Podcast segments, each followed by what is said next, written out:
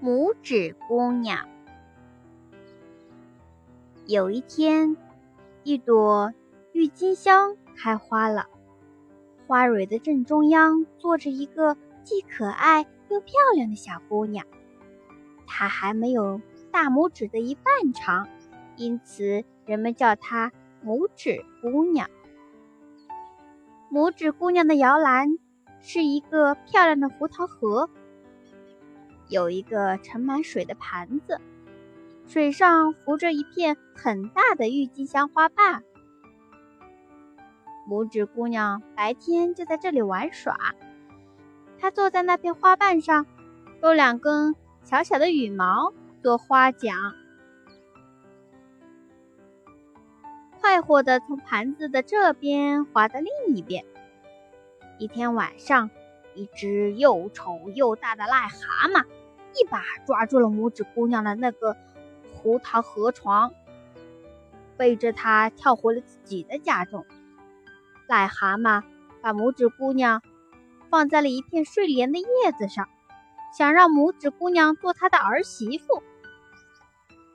拇指姑娘不愿意，就伤心的哭了起来。嗯嗯，在水里游着的小鱼很同情它。就咬断了睡莲的茎叶，叶子拖着拇指姑娘越飘越远。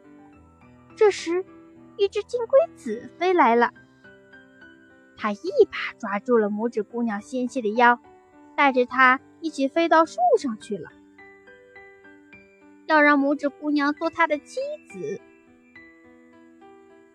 可是，其他的金龟子都说它很难看。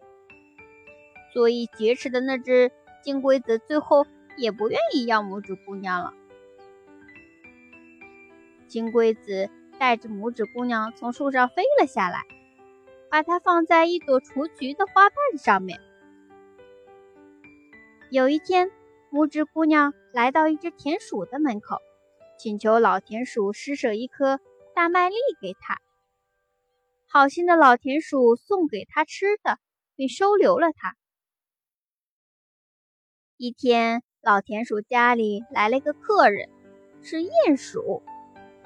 老田鼠希望拇指姑娘嫁给鼹鼠，但拇指姑姑娘不愿意跟这只不喜欢阳光的鼹鼠结婚。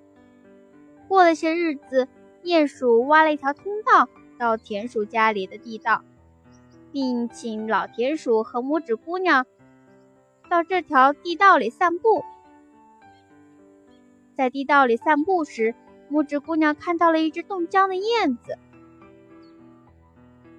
这天晚上，拇指姑娘偷偷跑到那只大燕子身边。当她把头贴在这个只鸟儿的胸膛上时，发现它的心脏还在跳动。原来这只鸟儿并没有死，它只不过是冻得失去了知觉。拇指姑娘赶紧找了一些棉花，紧紧地裹在这只鸟儿身上。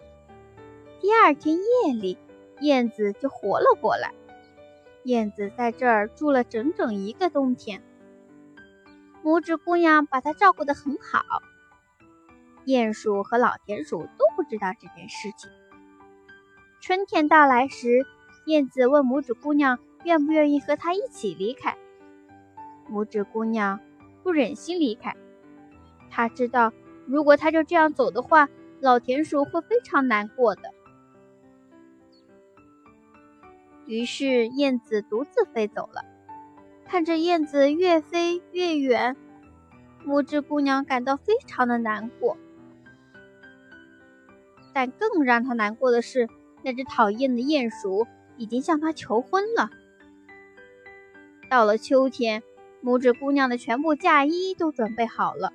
拇指姑娘来到洞口，悲哀地说道：“再会吧，光明的太阳。”滴哩滴哩，忽然，一个声音在拇指姑娘的头上响了起来。她抬头一看，正是他救过的那只大燕子。燕子说。我要飞到南方去了，你愿意跟我一块走吗？拇指姑娘说：“好的，我愿意和你一块走。”拇指姑娘说：“她坐在燕子的背上，燕子带着她飞走了。最后，他们来到一个温暖的国度，那里百花盛开，连空气中都飘着花香。燕子把拇指姑娘放在一片宽阔的花瓣上，拇指姑娘感到十分惊奇。因为在那朵花的中央，坐着一个小小的王子。这时，王子也看到了拇指姑娘，他从头上取下金王冠，把它戴到拇指姑娘的头上，并要求并请求她做王子的妻子。就这样，拇指姑娘就可以做所有花儿的王后了。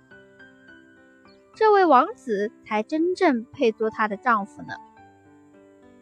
因此，拇指姑娘对这位王子说：“我愿意。”从此，拇指姑娘过上了幸福的生活。